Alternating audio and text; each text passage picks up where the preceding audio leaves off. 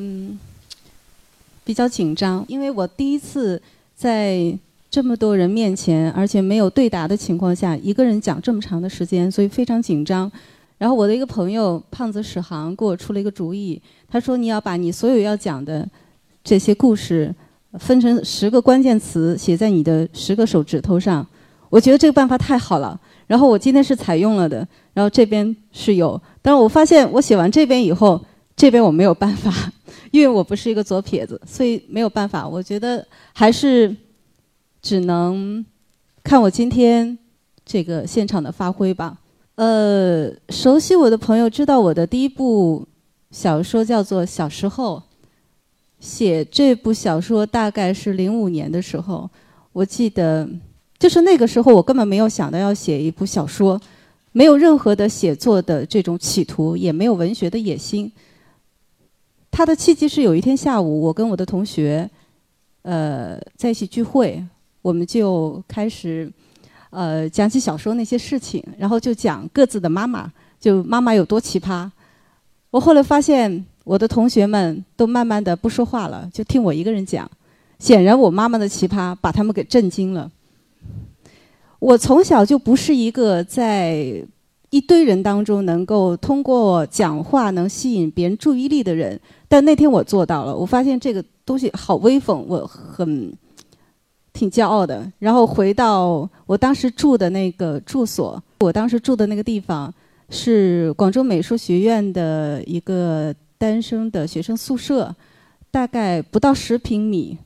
有一次，我在我住的那个不到十平米的小宿舍，打开一张世界地图，我就发现我找不到我们家的地板了。所以别人问我：“格格，你们家有多大？”我就特别自豪地告诉他说：“我家有世界那么大。”然后 我就在这么一个有世界那么大的一个宿舍的上下铺的上铺，我非常激动。我觉得我那天下午讲的东西好像还没有完成，那种激动一直都还是在我心里翻滚。然后我就从那个床上跳下来，在电脑前面发了一下呆，我不知道干什么，又回去，又跳下来，然后又上去。我最后一次坐在这个电脑前的时候，我敲了一篇稿子，我当时发在是一个叫做西子胡同的一个论坛上，就叫《匪头子娃娃桑格格的小时候》，大概有一千多字。呃，写完以后，我们那个论坛的所有的好多的朋友就纷纷留言，又表达了我那天下午同学们的同样的吃惊，就说太好玩了，太吃惊了。记得有一个我的好朋友，就是那个论坛的版主王晓峰，跟我说了一句话，说格格你就这样写，你写了以后呢，我帮你出成一本书。那个时候出书对我来说是一个根本不能想的一个好遥远的一个梦想，但是这个。他这句话非常的激励我。从那之后十天，我每天几乎是写一万字，所以后来就是我的第一本书小时候的主体就在十天之内就写完了。但是这本书呢，就零五年的时候写好，大概在我自己的抽屉里放了两年。那个时候我就是对自己这个写作和那本书，我觉得它是这样的命运就足够了。如果我能写出来，我就已经足够的。满意了，就，所以那两年我一点儿不着急想要出版，也没想到它真的会出版。其实也有出版社来找过我，这个卡在哪里呢？卡在我这个书的体力，因为它不是大家看到的，就是一篇，呃，完整的长的这样一段一段的一种文体，而是一段一段的，就有点像今天的微博的那样一个写法。最后是有一个出版社，呃。他同意我以这么一个一千多条、一小条一小条的这样一种文体和用我自己的话来出版，而且整个设计也是我自己，我当时的男朋友帮我设计，九色鹿同志，也要谢谢他。所以从头到尾，这是一个真正能够表达我自己想法的一本书，它没有被其他的什么因素干扰，我非常也非常幸运，我是一个非常幸运的人。我顺便要写这本书。我妈是这样一个人啊，我妈是四川成都人。成都人有一个特点，就是不是成都人特点，因为成都人也没有这样的。就我妈可能是我妈就我妈这样，她有着这种盆地狂想症。然后呢，还有因为她是单亲母亲带我，她就认为自己女儿是天下无双，然后所有的美女绑一块儿也不如我那么美貌。因为我小时候的唯一的信息来源就是我妈，我觉得她说的很对，我相信，所以我就有着非常对自己的盲目的自信。那在幼儿园幼儿园的时候呢，我记得我有一个举动，就是我第一天上幼儿园，让所有的小朋友排成一排，但是你让他们这这么做之前，一定要用武力征服他们，这才能够办得到。他们好被我打哭了，然后就很乖的都站在那儿，然后每个人把手伸出来，我就把我的名字。写在他们的手上，呃，然后告诉他们不要哭了，有困难找格格，你们都是我的人。我妈呢，她的奇葩就在于，你看一般的母亲哦，就我要有孩子，我我我我觉得这么做也是不对的。但是我妈就是悄悄告诉我，你这么做，但是千万不要让你的你们的老师看见，就是这是她对我唯一的忠告。然后我在幼儿园呢，就是真是到了权力的这种巅峰。全班都是我的人，而且我是一个非常负责任的领导人。就是别人来，呃，我的人告诉我，隔壁班有人欺负我。隔壁班是大班，就是 那个欺负他的男孩高我半个头。然后我一听，怒不可遏，怎么可能有人欺负我的人？然后我就穿着我那个我外婆给我做的一个红色的披风斗篷，因为我每次我要出战之前，这是我的战袍，穿着它我就神勇无比。然后我穿着它，我就去找那个男生。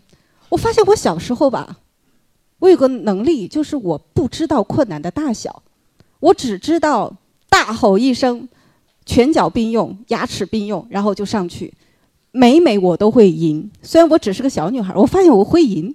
然后，呃，我妈给我的自信，再加上我老是赢，我就觉得我简直是可以匹敌天下。但是呢，还是我会有挫折。在幼儿园的唯一的就是不太顺利。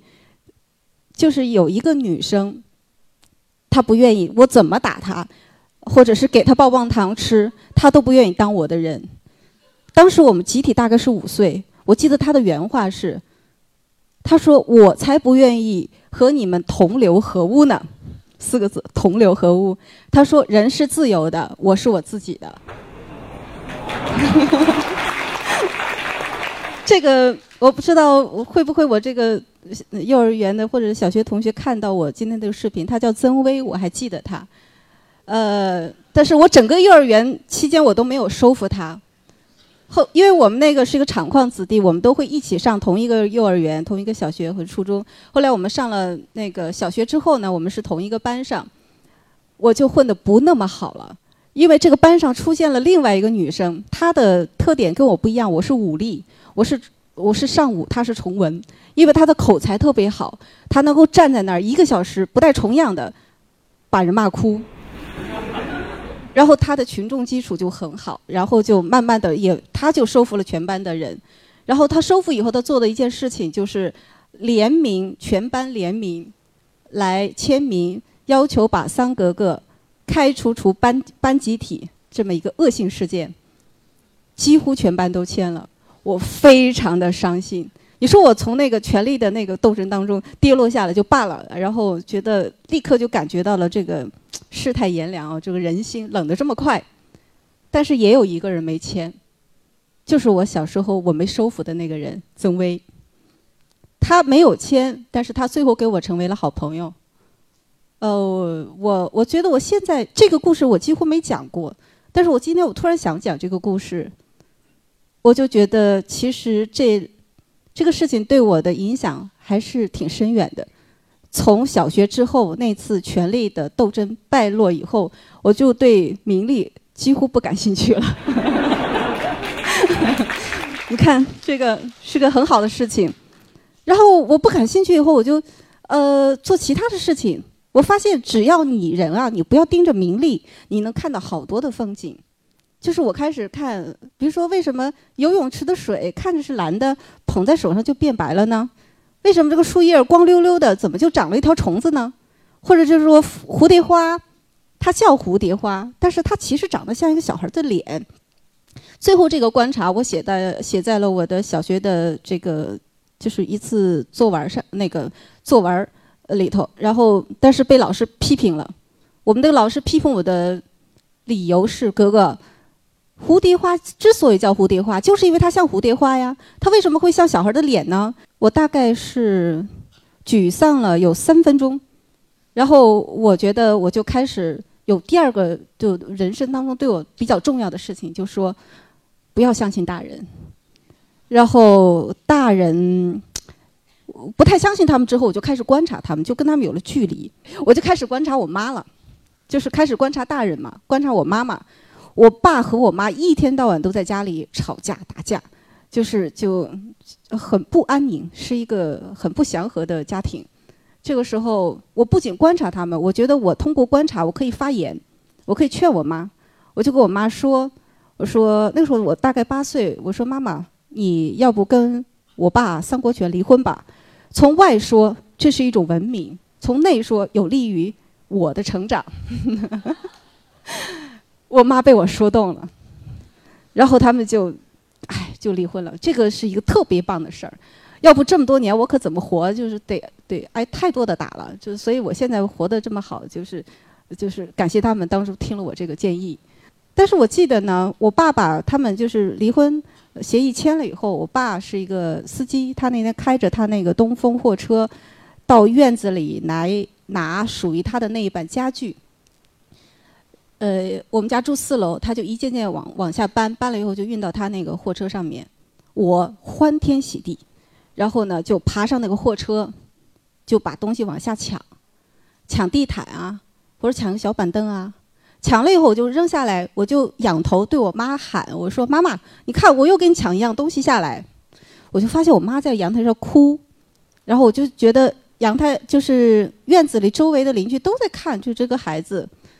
呃，而且用一种很怜悯的眼光在看我。我发现我爸平时那么凶神恶煞的，今天怎么对我这么恶劣的一个行为也不说什么，他就始终的低着头。呃，我就觉得气氛很悲壮。然后我在大家的感染下，伤伤心心的哭了一场。就大家很满意，说这个孩子还是懂事儿的，真的。嗯。但是后来我是把它写成小说以后，我发现有种伤感。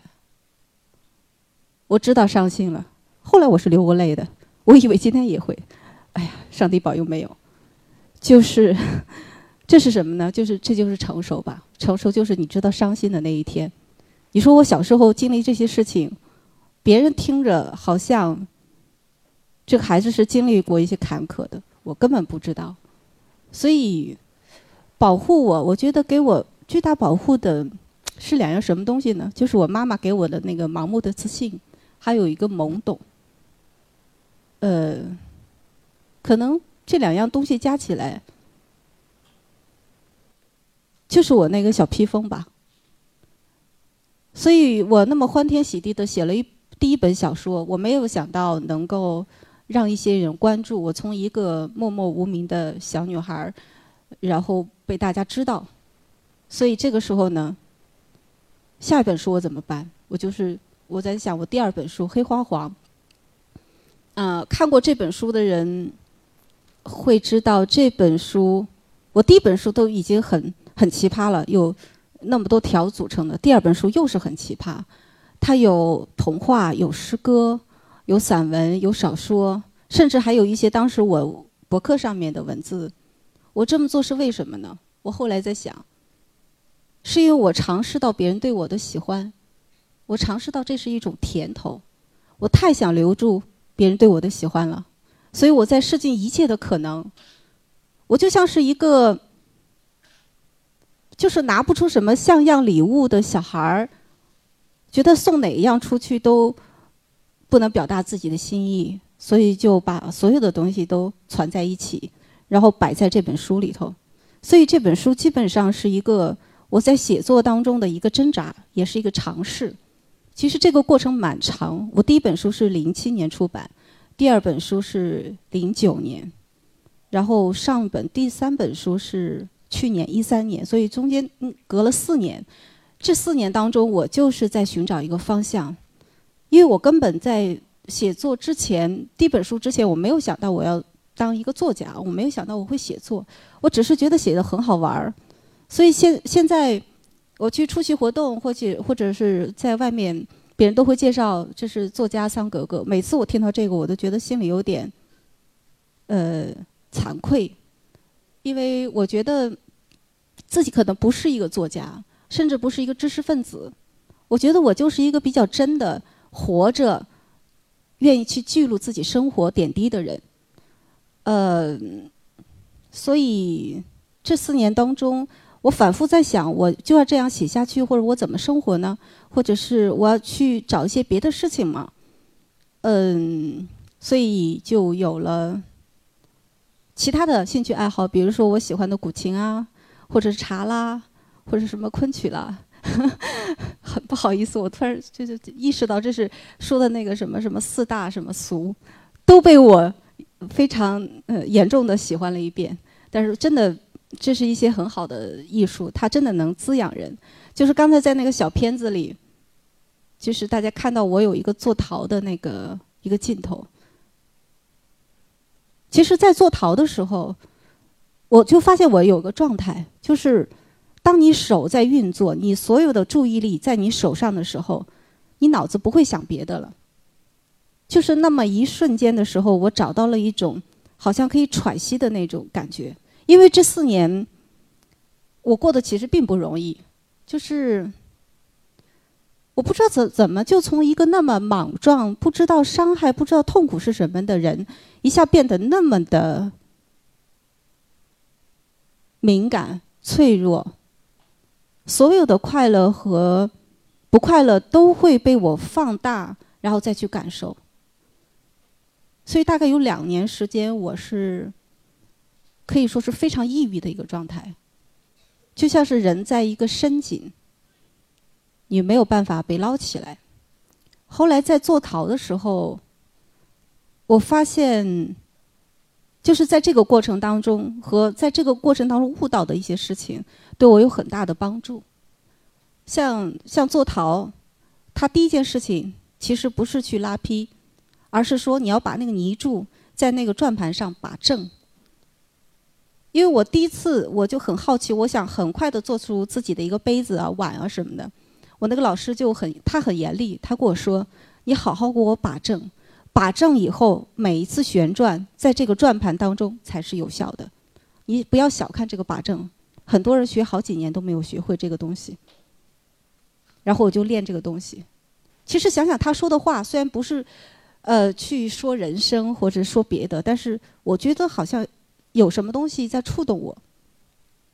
还有，就说你拉坯以后，你这个东西拉毁掉了，那我我我的想法就是把它摁回这个泥柱，然后继续拉。我老师说你不要这么做，如果毁掉了，你要把它割除，把它放到一边儿，从新的泥柱重新拉，因为这个陶艺这个东西，它必须从里到外是同一的品质，他才会有精神。就是这些话。给我蛮多的感触。后来，其实我的第三本书的第一篇呃小说叫《丑舅舅》，那是我唯一的一部呃纯虚构的作品，跟我以前的作品完全不一样。就是以前都是完全根据我的自己的生活，大量我自己的生活来写写成的。这个里头就是几乎百分之九十以上都是虚构的，而且他写的相对我其他的文章来说比较长。有三万五千字，我这篇文章就是在陶艺的工作坊里头写出来的。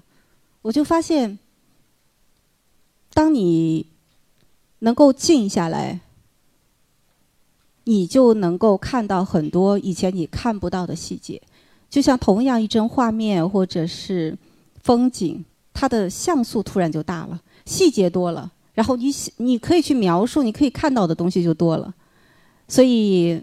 作为写作者来说，你这口，你说文脉也好，或者气口也好，就能吐得很长很长。呃，然后就有了我第三本书，呃，不留心看不见。说到这个书名儿还很有意思，因为那天有朋友说：“格格，我想去买你的书，你告诉我那个书名叫什么？”我说：“不留心看不见。”他说：“你你你说吧，我会留心的。”这个向寂静处走去，可可能是我下一本书的名字，只是可能，因为我非常希望它叫这个名字。那个是有一天我在，就是一个很嘈杂、很喧闹的地方，往一个树林里头走。走的时候，我发现寂静，它虽然是透明的，但它不是空无的，它有一个非常吸引你往前走的吸纳的那个力量。而且我走进去，不是踏在虚空里，是踏在一个实实在在的寂寂静里。那个寂静像果冻一样，一进去以后，它会包裹你；你再进去以后，它后面那个路随之在你后面闭合，整个有一个包裹你的东西。我就觉得我就像。特别舒服的，在一个母体里头一样的感觉。那天我太享受那个寂静、一个人的自在的那样的感觉。所以下本书可能是叫这个名字，可能会是我写的一些小诗配我的世界名画。呃，我不知道自己怎么到现在突然就出了三本书了，每一本书。其实写完的时候，我都会有一个巨大的不自信。我不觉得我这样一个跟时事、跟高科技、跟现在就是特别热门的话题没有任何关系的内容会被别人喜欢。这仅仅是我自己喜欢的一个小小的世界，而且它是那么的平常，没有什么出奇的东西。但是每次还是有能够认同这些书的读者，他们给了我好多的鼓励。我记得有一个读者给我留言说：“哥哥，其实我看看你和看李娟，就是我另外一个好朋友。呃，他说我看你和李娟，其实我不是在看文学，我只是在看一种能够直指我心的一种力量。”哇，这句话我当时给了我好大的一个鼓励。呃，所以我就非常的满足，在就过来的路上坐出租车，然后里头的广播在念一句诗，就是“春有百花，秋有月，有夏有凉风，冬有雪”。我一听我就特别的开心，我说可不是嘛，一年四季给你这么多东西，一个人活着你什么都不用干，就给你配了这么多的礼物。每个人一套，每个人都可以感受，你还可以把它写，还可以表达。所以，作为我来说，我没有任何的不满足，我也好像没有任何再想要的东西。